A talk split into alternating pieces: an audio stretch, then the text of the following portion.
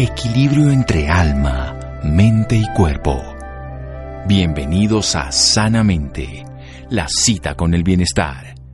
Dirige Santiago Rojas.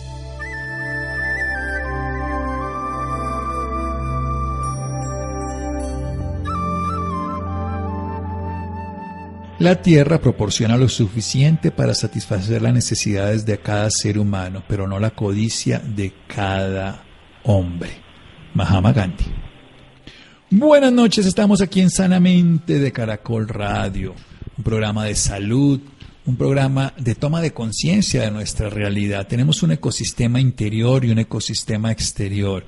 En nuestro mundo interno, por ejemplo, el 90% de las células del tubo digestivo son bacterias, son parásitos, son hongos, son virus que los necesitamos de una manera adecuada. Hoy sabemos, por ejemplo, que si matamos ciertos parásitos en la vaca que terminan matando algunos parásitos en el terreno, cuando ellas dejan su exposición a la deposición y todas estas cosas, pues terminan destruyendo también parte de muchos otros microorganismos que necesitamos para vivir. Hay un ecosistema, hay un equilibrio entre lo interno y lo externo. Vivimos dependientes completamente de la tierra. Nuestro cuerpo es una transformación de lo que nos alimentó la tierra. Así que quiero hablar con un arquitecto residente, Hábitat PNN Col Selva Amazónica. Además, es una persona que tiene mención de honor, tesis experimental, la geometría de la intuición. Él es geómetra, además de arquitecto, con una valoración bien interesante de cómo reforestar, de cómo transformar, de cómo equilibrar nuestro medio ambiente. Vamos a hablar un poquito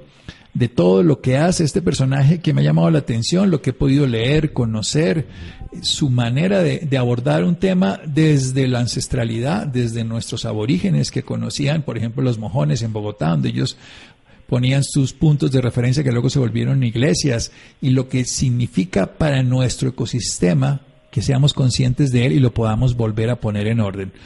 Así que con Amadeo Cardona, buenas noches Amadeo, gracias por acompañarnos. Buenas noches, doctor Rojas, ¿cómo está? Muchas gracias por la invitación. Muy bien, usted tiene algo bien interesante, es un investigador de cátedras abiertas con el replanteamiento electromagnético, bioclimático y cronobiológico del asentamiento ancestral del altiplano cundiboyacense. Cuando leí eso, cuando conocí su tesis y su trabajo, me pareció genial cómo podía integrar esto de la cronobiología. Es una ciencia aparentemente moderna. Se ganó un premio Nobel en el 2017, tres investigadores con lo de la drosófila melanogaster. Pero esto lo hacían los indígenas. Cuéntenos un poquito de esa valoración de la relación del tiempo y de toda la relación con el clima para favorecer una relación, un, vínculo adecuado con el ecosistema. Eh, sí, señor.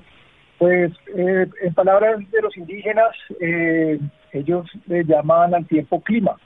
Para poner un ejemplo, en mi primera experiencia laboral o año rural en la Amazonía, en Micahuinarí, en, un parque del río Caquetá, eh, hubo un, evento de un eclipse.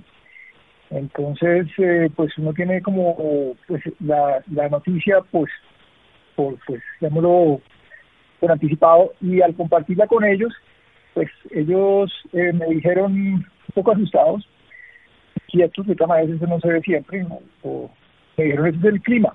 Entonces, desde ahí entendí que, que clima y tiempo es lo mismo, y en ese ritmo que es cíclico, se ha eh, pues venido eh, construyendo la cultura ancestral y, y aún hoy pues la la cultura indígena y campesina normal, o sea, la, que nos procura la comida, gracias a precisamente ese balance y a ese, diálogo con, con, con, pues, con la naturaleza, con, la, con, el, con el medio ambiente natural.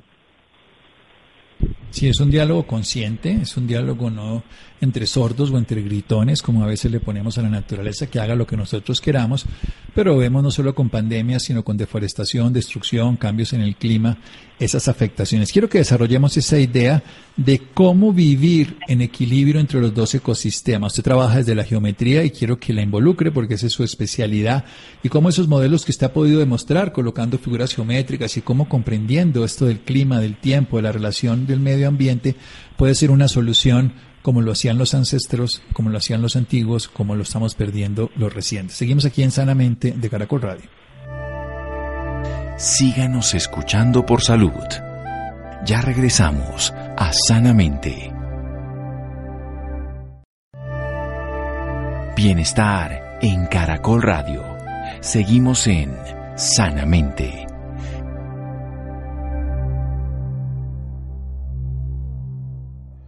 Seguimos en Sanamente de Caracol Radio. Amadeo Cardona es arquitecto, aunque su trabajo se ha ido más allá de simplemente la arquitectura, aunque eso ya es maravilloso, sino también trabajando la geometría de la intuición.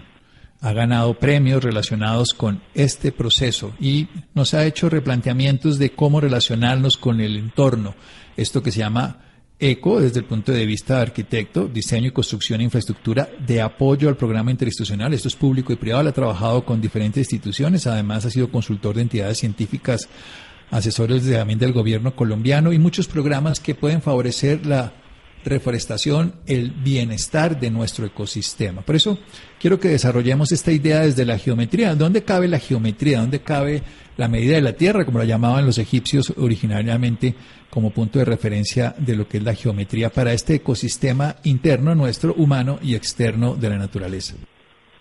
Pues atender que la palabra geometría, como usted lo, lo anunció en una charla anterior, eh, tiene que ver pues con el con la etimología que viene desde Egipto o antes.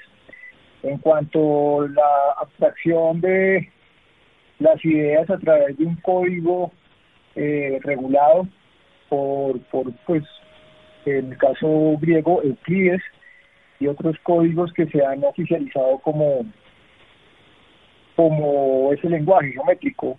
No obstante eh, antes de eso hay una geometría espontánea que la conocemos como geografía, que está por, por ritmos por, y por influencias que no viéndose aparecen. Quiero decir, eh, por ejemplo, en lo que ahora se conoce como la simática, que es la representación física del sonido, de la vibración, eh, vemos como un poco de sal o harina eh, al influjo de un, sonido, una melodía, con unas formas regulares, unas formas eh, incluso simétricas. Eso está pasando todo el tiempo y en, en la escala gigantesca pasa en la geografía, repito, y eso pues es la primera geometría. De ahí en adelante, o sea, la, la pretensión es eh, pues reconociendo algunos patrones, eh, creando esos códigos que mencionamos Euclides y anteriores a, a, esa, a esa clasificación cultural, eh, pues hay una, hay una preexistencia que, que está en, en, en, todo, o sea, los pétalos de las flores, las franjas de las abejas, nuestras manos, todo corresponde a unos moldes que, que son pues digámoslo, eh, arquetípicos, quiere decir que son, digámoslo, no son causa, casuales, sino que son regulares en cuanto la, la relación de lo invisible con lo visible. Eso es, eso es importante reconocerlo para, para no quedarnos tan cortos en el tiempo y pensar que solamente estamos eh, existiendo o entendiendo hace apenas seis mil años, o sea, venimos de mucho antes y vamos de largo, o sea, somos solamente un momento en este espacio. Sí, siga desarrollando la idea. Estamos hablando entonces de esos códigos que lo describieron pues los, los egipcios, luego Euclides lo volvió con la geometría plana, pero que son códigos de la conciencia. En el planeta se llama geografía, en el sentido de la medición allá en Egipto lo llamaron geometría. Pero hay unos ritmos y unas influencias que usted lo hablaba ahora de Hans Jenny, que saca lo de la simática del sonido, y que son patrones arquetípicos como están en las abejas, la cristalización, por ejemplo, del agua cuando se vuelve nieve, cristales de copos de nieve. Pero ¿qué relación tiene eso invisible con lo visible y cómo podemos nosotros desde la geometría, porque es la postura del patrón que, tenemos frente a la vida, un átomo se mantiene equilibrado por la geometría del átomo o también el cosmos se mantiene equilibrado, el sistema solar, por una geometría de ese movimiento que, ocurre alrededor del Sol?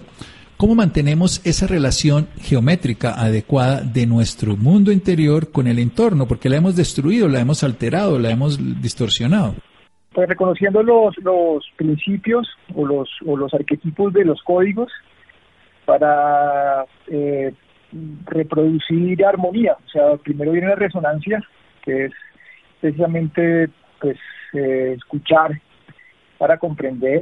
Después viene la, el ritmo y es empezar a practicarlo como quien aprende o quien, quien quiere incorporarlo para crear un hábito. Y llega, conlleva la armonía. Eh, para llegar a eso, pues hay que eh, mirar hacia adentro ¿sí?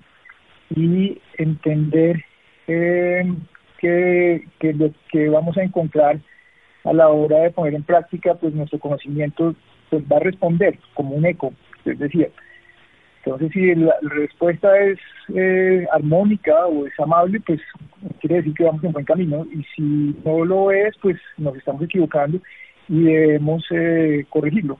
Entonces, pues hay unas, unas claves básicas que, digamos, empieza a hablar de punto limitado, Kandinsky, pero después viene el, el, volumen y después viene la, la tercera, de la, viene la cuarta, la quinta dimensión, que es básicamente hasta donde se amplía la percepción, pero siempre van eh, ligados entre ellos, o sea, no se están separando. Eso es lo que hace que precisamente la matemática se haga geometría y la geometría se convierta, en este caso, en una filosofía eh, idónea para corresponder a ese lenguaje primigenio eh, que, pues, que nos está concibiendo, o sea, cómo nosotros podemos eh, eh, tejernos con, esta, con este conocimiento para que lo que hagamos cree vida, no todo lo contrario.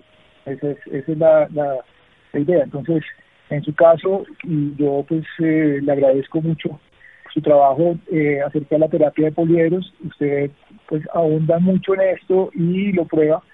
Y la experiencia eh, que yo he tenido favorable eh, es que no solamente funciona con personas, sino también con espacios o con ecosistemas.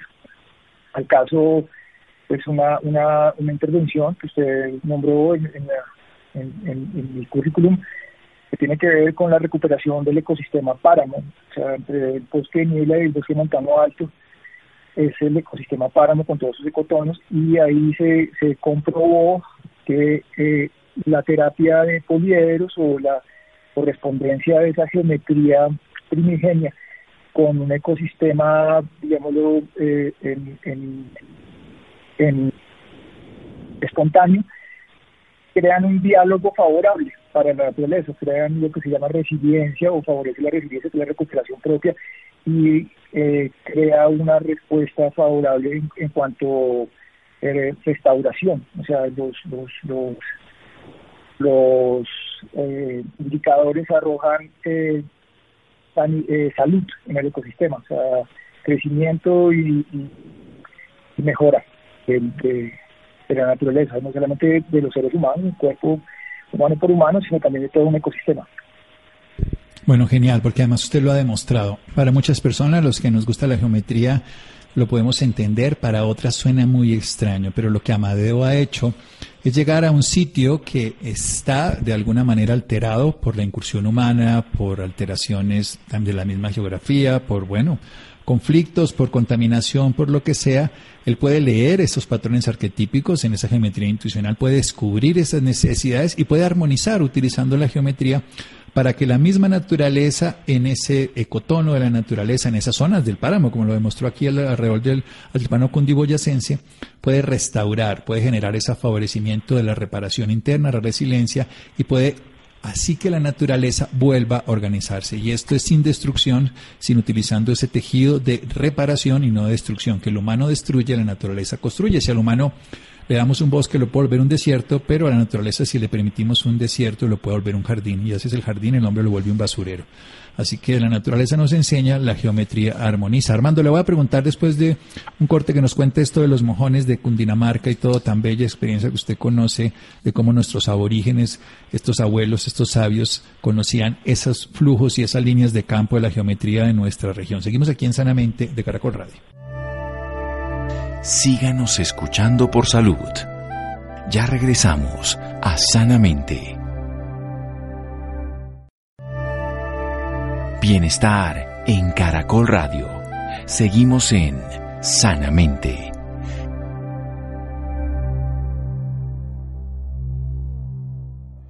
Seguimos en Sanamente de Caracol Radio. Amadeo Cardona, un arquitecto, un ecoarquitecto, pero además trabaja con geometría. Ha hecho procesos de diferente índole donde ha podido generar ese replanteamiento electromagnético, bioclimático y cronobiológico de las regiones. Ha podido reparar tejidos destruidos utilizando geometría, reconociendo esos códigos espontáneos de la naturaleza manifestados en el planeta como formas, en este caso geografía, manifestados como ritmos, como ciclos, ciclos circadianos, ciclos del clima, como decían los aborígenes, que en ese diálogo interno con la naturaleza, utilizando la ancestralidad, pero también la sabiduría de otros pueblos y del propio conocimiento de un arquitecto, favorecer que esos patrones, esas estructuras, como esos moldes que tiene la naturaleza, que son patrones geométricos, como se ven, por ejemplo, en la cristalización de los cristales de cuarzo, pero también en la cristalización de los copos de nieve, como están estructurados nuestros dedos, con principios ordenantes, que son códigos como el código de Fibonacci, y hay muchos más que hacen una relación entre lo visible y lo invisible. Lo invisible se manifiesta como un patrón, lo visible se estructura como si colocara yo un líquido dentro de una botella. Ese líquido tomará la forma de la botella. Ese patrón evidentemente de la botella es visible y es sólido, rígido, firme. Pero la geometría son patrones invisibles, pero sostienen cómo los electrones giran alrededor del átomo, cómo el sistema solar funciona, cómo el universo se mantiene. Y lo que busca este sistema que nos está contando Amadeo Cardona es cómo la geometría se puede implementar con códigos como pueden ser los poliedros regulares o muchas otras cosas para que la naturaleza armonizada en esos flujos ella misma pueda reforestarse, pueda reparar un tejido dañado, pueda armonizarse sin tener que hacer nada destructivo solamente leyendo esos patrones. Es una sabiduría que los indígenas tienen. Por eso quiero que me cuente cómo era que ellos sabían y podían medir esto hace ya unos cientos de años aquí sin nuestras aparentes tecnologías modernas. Quiero decir aparentes porque las tenían internas y no de tecnologías externas. Bueno, son, son tecnologías que aún siguen vigentes pero están ocultas precisamente porque digamos no son oficiales o no están dentro de la dentro del rango de ser verdades en la, concepción analítica del, del, cosmos y de la cosmogonía propiamente dicho o sea la, la cosmogonía es la forma como concebimos el origen de nuestro propio mundo y depende cómo esté enfocado o esté estructurada pues reproduce ese mundo que nosotros pues nos convencimos vivimos. Es, lo que está pasando ahora con estos futurismos a la fuerza que están llevando personas al espacio exterior y con tendencia a, urbanizar eh, planetas. Es como una, una historia de sabida desde las, desde las historietas que, que pues que pues que en el fondo pues lo que hacen es sobreactuar y descompensar el planeta. Entonces, esta es la ciencia eh, de rigor, o sea, la ciencia analítica, la ciencia que es restrictiva, o sea, que obliga a través de la prueba y el error a, a, unas verdades eh, a fuerza, en piedra, como se dice, pues, la ciencia. Ahora hay una ciencia que es intuitiva, que es mágica, que ha sido prohibida, pero sigue vigente, repito, y esas personas sabían, no sé a través de qué medio, por ejemplo, que el territorio donde estamos en este momento, eh, doctor Santiago de pronto está por el lado de Bogotá, yo estoy hacia el lado de Zipaquirá, y si miramos en una aplicación de teléfono que se llama Google Earth, y vemos el sistema montañoso que en el cual estamos, sí, son unos valles interandinos, se llaman así eh, geografía, eh, esos, esos vallecitos, o sea, Tabio, Cajicá, eh, están dentro de unos, unas líneas, unas montañitas, y esas montañas desde arriba, desde arriba, desde arriba del satélite se ven como, como los dedos de una mano. Una persona sin esta tecnología hace unos años, no, no había todavía ni siquiera teléfonos con estas propiedades, me lo mencionó, me dijo, por decir algo, todo está en la mano. Son frases que quedan como sonando. Y finalmente se desencriptaron, se desencriptan a través precisamente de, de, mantener, sostener esa, ese comentario y esa memoria para develar que esas personas eh, sabía que estábamos incluidos en una mano gigante, una mano, una mano muy grande, que eh, tiene razón, lo contiene todo, todo está en la mano, porque digamos de, la mano que es la entrada de, los icebergs de la, de sesión anterior que ya habíamos mencionado, pues se formaron estos estas montañas, estos estos eh, farallones eh, eh, en los que ahora estamos. Y eh, esa mano eh, arroja al, al, al a, lo que se llama Bogotá ahora, que es Chipabacatá, eh, pues un, un, lago ¿sí? sobre el cual está Bogotá parada y en ese lago pues está librándose la pues digamos la el adelanto que se llama la cultura civilizatoria ¿sí? a través de todas las influencias que llegan y que salen y la mano se mantiene y en la mano desde otro punto de vista repito no tan oficial pero también científico esa mano corresponde como a un cuerpo humano a los órganos internos a través de un estudio que se llama eh, reflexología, eh, que ubica los órganos internos y en ese caso yo, eh, por ejemplo, estaría aquí cerca a Zipaquirá, eh, Zipaquirá corresponde al corazón y yo estaría antes del río Meusa por el lado de los riñones, el río Meusa viene siendo los intestino delgado, un poquito más adelante está el intestino grueso, llegando a los ovarios está tausa y su tatausa ya, ya viene siendo eh, las trompas de falopio y el útero propiamente dicho. Y eso se sabía de tal manera que los poblados se llamaban con esa frecuencia, hablando de, de resonancia ritmo armonía, o sea, había una consonancia entre la entre la figura geométrica gigantesca de la mano con los órganos internos y con el nombre de las ciudades porque se, se recetaba o se aconsejaba a las personas que se sentían mal de algo fueron a por el poblado. Y todos cerca, todos, porque todos, a todos se puede llegar caminando.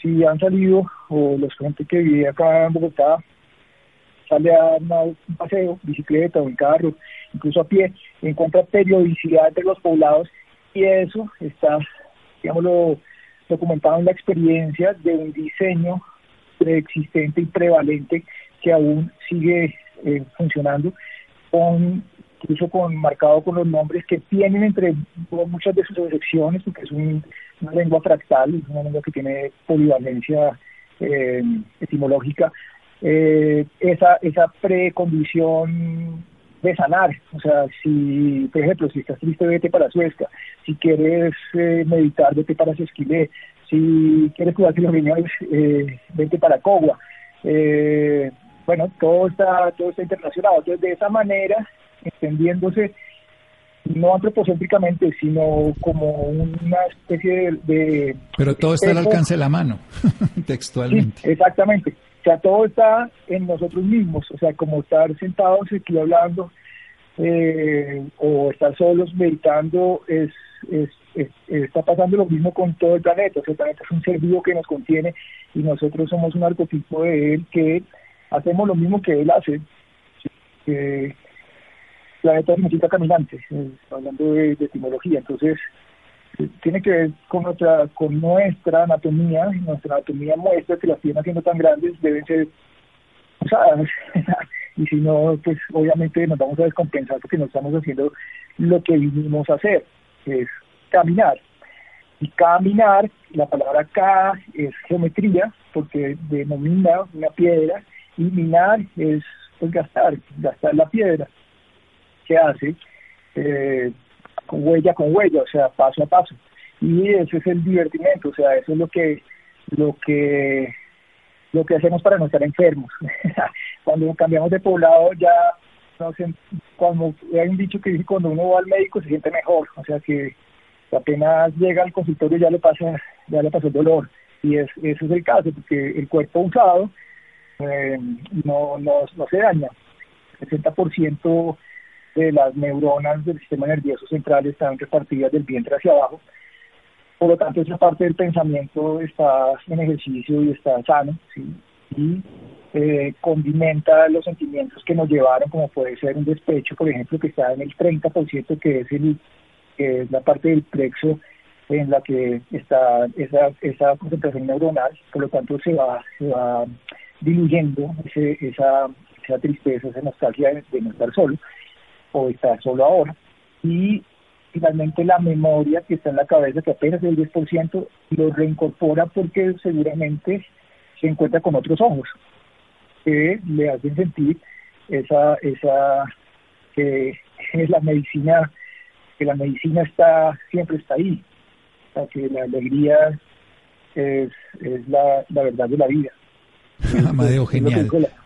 Es que a mí me encanta cuando lo escucho porque evidentemente voy con los ojos cerrados siguiendo todos esos recorridos que la imaginación me permite y el conocimiento de la geometría conecta. Le quiero hacer unas preguntas puntuales de zonas. Por ejemplo, Subachoque, ¿qué significaba en esta mano y en esta visión que usted nos está hablando de toda esta zona de Cundinamarca para poner una ciudad? Sí, permítame un segundo, voy a, mirar, no la tengo... no, ¿cuál sabe más? Por ejemplo, La Calera, que es aquí más cerca de Bogotá, Chía, usted habló de Zipaquirá, habló pues de... No, ya le digo Subachoque, Subachoque está, está en un valle interandino entre los dedos en Nique y el siguiente, que se me olvida el nombre siempre, creo que es el, anular, ¿no? El, anular, sí.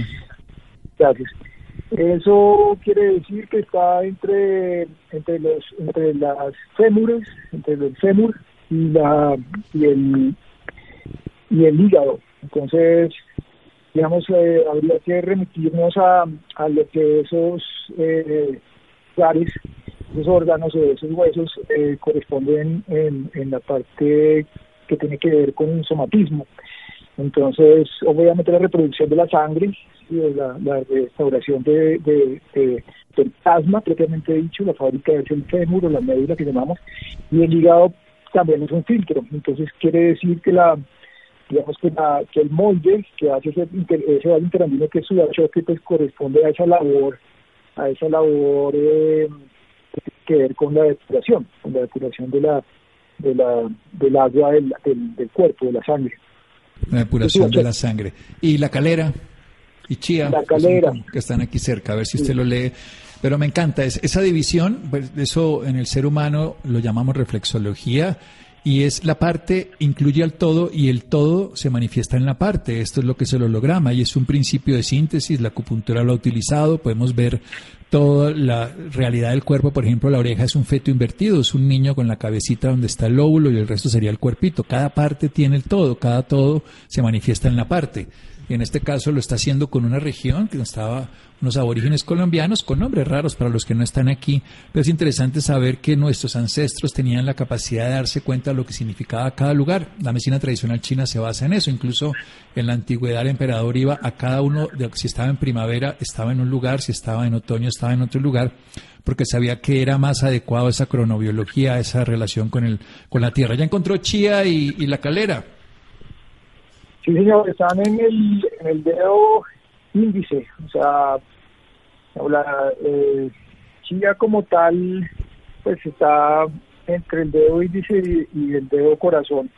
Y, tiene que ver con, con pues con la con la boca y con la aquí dice el, el eh, las arterias eh, la arteria izquierda del cerebro o sea la parte de, la, de, la, pues de las venas que irrigan el, el cerebro, eso es chía, entonces por eso la, el agua se mueve con la luna y si las cosas están bien, no hay locura.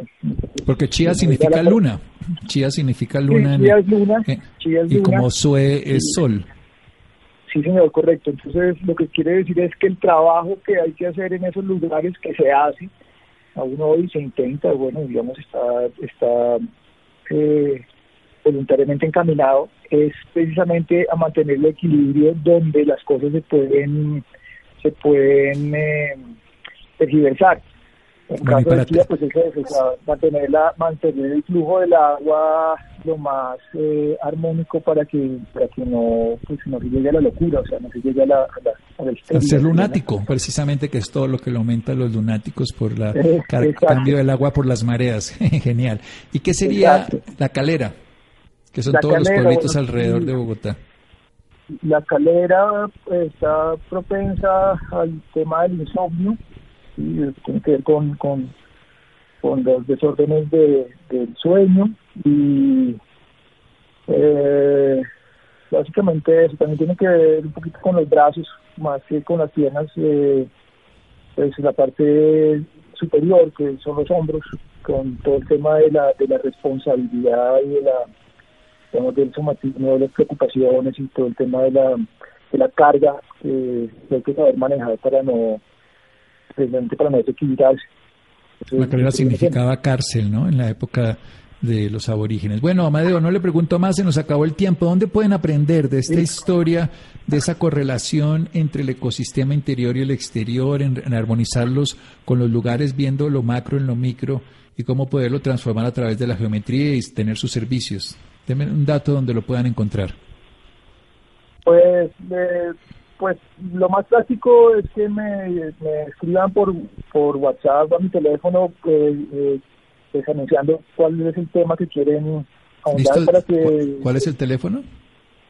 Sí, 302. Sí. 266. 302, 2, no lo escuché. 66. 266. 1551. Pues también tiene que ver un poco para no perder el, el, la idea es que la, el sedentarismo crea neurosis y, el, el nomadismo crea esquizofrenia, a los extremos, claro. Entonces, para mantener ese balance en el estado de ánimo es bueno que nos desplacemos, o sea, que nos movamos y sobre todo pues con, con algún tema o con alguna razón específica, en este caso pues una razón médica. Perfecto, moverse. Moverse de una manera adecuada. 302-266-1551, Amadeo Cardona. Amadeo, muchas gracias. No, pues gracias a usted, doctor. Pues espero que haya sido útil y, estoy de la orden y atento a lo que se ofrezca. Y muchas gracias por, por, por su tiempo y por su, por su amabilidad. Muchas gracias por todo. Muchas gracias. Seguimos en Sanamente de Caracol Radio. Síganos escuchando por salud.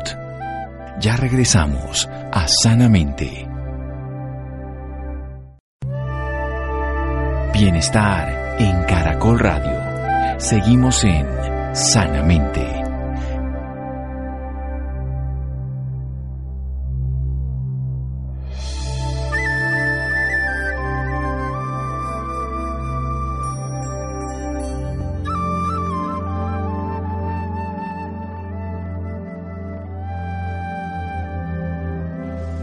Seguimos en Sanamente de Caracol Radio. B de Bogotá o Brasil, K de Kilo, BK Colombia ORG, la institución que lidera Marcelo Bulk, nuestro invitado anterior. Bueno, Vamos a cambiar de tema y expertos se reúnen en un debate frente al proyecto de ley que pretende regular estos cigarrillos electrónicos en Colombia. Un tira y afloje. Laura. Hola, buenas noches Santiago para usted y para todas las personas que nos sintonizan a esta hora. Claro que sí Santiago, según la OMS, en el mundo hay más de 100 millones de personas que no pueden o no quieren dejar de usar nicotina. A su vez, el Ministerio de Salud y Protección Social afirma que en Colombia mueren 88 personas por consumo de tabaco al día y cerca de 32 mil al año. Es por esto que en la noche de hoy nos acompaña el doctor José Manuel Mier Odrizola, él es cirujano robótico de tórax y experto en cáncer de pulmón. Es graduado de la Facultad de Medicina de la Universidad Anahuac y se especializó en cirugía general en la Universidad Nacional Autónoma de México. Doctor Mier, muy buenas noches y bienvenido a Sanamente de Caracol Radio. Hola, buenas noches. Un placer estar con ustedes. Bueno, doctor, para iniciar, háblenos sobre el debate frente al proyecto de ley que pretende regular los cigarrillos electrónicos en Colombia. Bueno, mira, eh, eh, la regulación de los cigarrillos electrónicos eh, es una necesidad que está encima de la mesa y que no aguanta más. Es una, es una regulación que tiene que presentarse lo antes posible para poder abandonar el mercado negro. El mercado negro que es actualmente en el que se están abasteciendo todos los consumidores de cigarrillos electrónicos.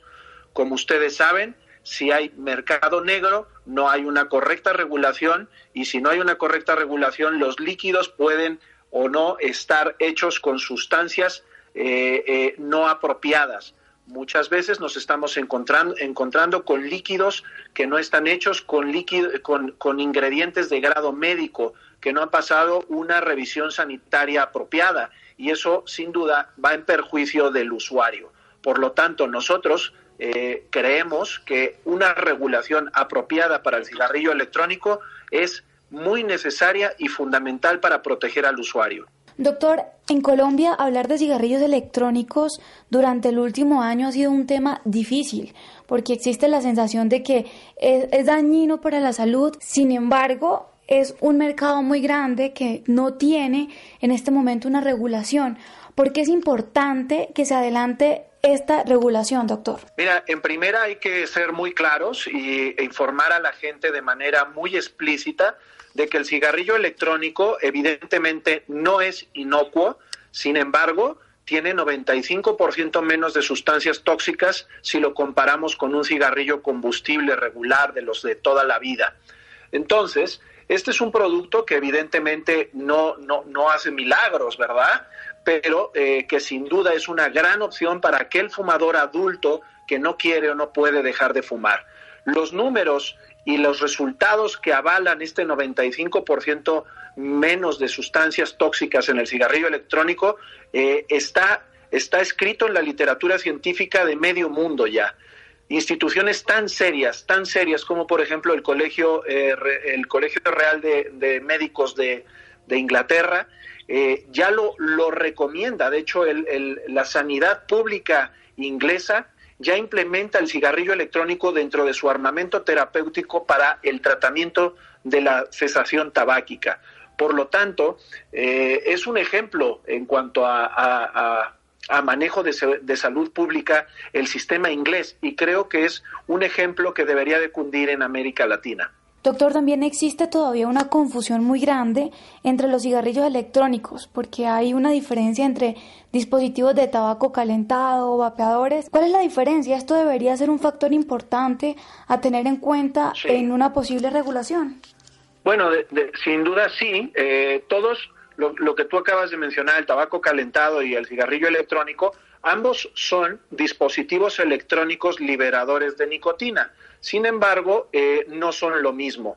¿Por qué? Porque el tabaco calentado, como el nombre indica, efectivamente contiene hoja de tabaco procesada de una manera diferente al cigarrillo regular y en vez de eh, sufrir la combustión del cigarro normal que se prende con fuego y se va quemando mientras el usuario va eh, haciendo las inhalaciones del tabaco, el tabaco calentado lo que hace es no quemar el tabaco, sino calentarlo más o menos a 250 grados sin producir combustión. Recordemos que lo que mata al lo que enferma y mata al usuario del tabaco es la combustión del mismo, no la nicotina que hay en su interior. La nicotina ciertamente es una sustancia que causa adicción, pero que por sí sola no es eh, dañina. Lo, lo que mata y lo que enferma a los usuarios en el mundo es la combustión, es el humo. ¿Correcto? De tal manera que ese es el tabaco calentado. El cigarrillo electrónico no tiene tabaco. El cigarrillo electrónico es un compuesto principalmente de eh, glicerina, que es una, un alcohol, propilenglicol, sales de nicotina que pueden o no ser de tabaco, incluso las hay de algunas verduras como remolacha, etcétera, y algunos saborizantes de grado alimenticio. Esos son los cuatro componentes del cigarrillo electrónico. Por lo tanto, cuando este cigarrillo electrónico se calienta y se vaporiza, lo que tú estás obteniendo es eh, una semejanza al ritual del fumador, sin embargo, no estás administrándole esas 7.000 sustancias tóxicas que tiene el cigarrillo combustible. Este daño se ve reducido importantemente, ya que estas 7.000 sustancias se disminuyen en un 95%. Por lo tanto, estas, esta, tanto el tabaco calentado como el cigarrillo electrónico es, debe de ser considerado como un producto de menor riesgo comparativamente hablando con el cigarro combustible. Y como es un producto de menor riesgo, así se debe de regular. Se debe de regular en una categoría diferente al cigarrillo combustible. ¿Por qué? Porque no son lo mismo. Doctor, ¿y qué consejo ya para finalizar le ha dado usted a todos nuestros oyentes frente a este tema? Bueno, mi consejo es muy claro. Hay 7 millones de muertos todos los años por eh, tabaco. Eh, el consejo claro es, por favor, dejen de fumar. Fumar es lo peor que se puede hacer en la vida. Sin embargo, hay mucha gente que sabemos que tiene una gran dependencia y no lo puede dejar o simplemente no quiere de tal manera que el cigarrillo electrónico o el tabaco calentado es una opción para los adultos que no pueden o no quieren dejar de fumar. Para, para todos los demás no está recomendado. No está recomendado en niños, adolescentes, en mujeres embarazadas, no está recomendado en pacientes cardiópatas si el líquido que se va a administrar tiene nicotina y por supuesto eh, eh, no es una opción que debamos de publicitar eh, en, de consumo para, para gente que jamás ha fumado. ¿Dónde pueden encontrar más información sobre el tema las personas interesadas? Bueno, mira, eh, hay muchísimos canales de información. Eh, aquí en México hay una plataforma muy interesante que se llama Probapeo México, que es una organización sin fines de lucro, donde se dedican a informar a los usuarios. Entonces, pero no es la única. Yo les diría que se pueden meter, por ejemplo, a la página del Royal College of Physicians de Londres, de Inglaterra, que incluso tiene traducción en español para los usuarios que no hablan inglés y que hay una información muy, muy vasta, muy generosa, muy bien explicada, donde les pueden dar muchísima más información al respecto. Perfecto, doctor. Muchísimas gracias por esta valiosa información y por acompañarnos esta noche en Sanamente de Caracol Radio. Un gusto estar con ustedes y un placer. Gracias, Laura. Gracias a Iván, gracias a Rolando, Ricardo Bedoya, Jessy Rodríguez. Quédense con la voz en el camino con Ley Martín. Caracol piensa en ti. Buenas noches.